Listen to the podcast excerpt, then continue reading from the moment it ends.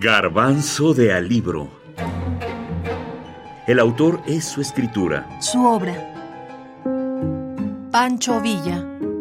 Friedrich Katz. La obra. Pancho Villa, la monumental obra de Friedrich Katz, dividida en dos tomos, comprende cuatro partes principales ordenadas cronológicamente que abarcan cuatro grandes fases en la vida de Villa como en la historia de México. La primera se ocupa de los primeros años como forajido y su aparición en la Revolución. La segunda parte comprende el periodo en que Villa surge como dirigente nacional y Chihuahua, una vez más, se convierte en una zona central de la Revolución. La tercera parte se ocupa de 1915 a 1920, la guerra de guerrillas de Villa, el ataque a la población de Columbus, Nuevo México, entre otros temas. La última parte describe la rendición de Villa, su vida como hacendado, su asesinato y la evolución de su leyenda.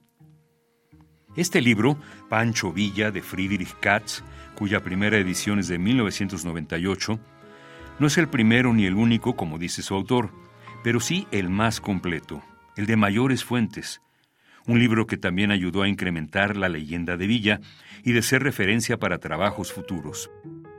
En el villismo jugaron un papel limitado, más bien como administradores, consejeros de Villa, especialmente cuando se trataba o de escribir leyes o de establecer relaciones con Estados Unidos y algunos jugaron papel editando el único periódico villista de importancia, Vida Nueva. Pero, digamos, el papel que tradicionalmente tienen los intelectuales en un movimiento revolucionario, crear y difundir una ideología, eso no lo hicieron bajo Villa, porque la difusión de una ideología con gente que no sabían leer ni escribir era muy difícil. Interesantemente, mucha de la ideología, o por lo menos de las ideas villistas, se difundía por los corridos. Los intelectuales orgánicos en cierto sentido del villismo, más que de cualquier otro grupo creo, eran los corridistas.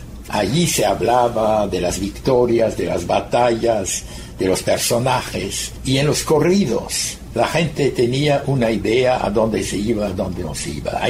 creo que hay más corridos del villismo que de cualquier otra facción revolucionaria. Friedrich Katz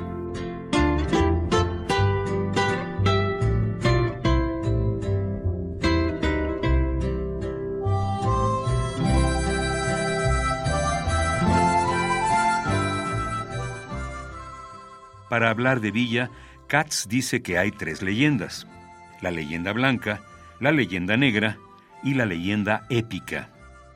La leyenda blanca es la que él mismo o sus aduladores crearon. Es parte de su autobiografía dictada al coronel Manuel Bauche Alcalde, en donde básicamente asegura que si él mató a personas fue porque se vio forzado o traicionado.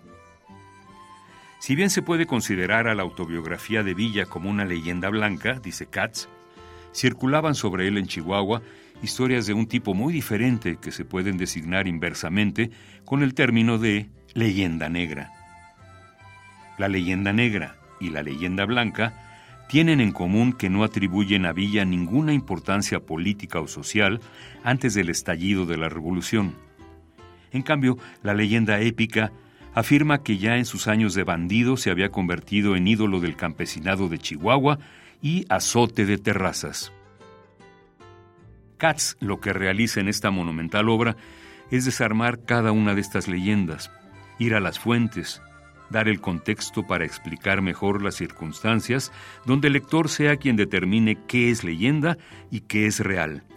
Porque al final, dice Katz, lo que pretendía mostrar es que Villa, a diferencia de Zapata, no tenía en sus inicios un apoyo o fuerza con los campesinos. No tenía en sus inicios un apoyo o fuerza con los campesinos. Pancho Villa, Friedrich Katz, México, Ediciones Era, 1998.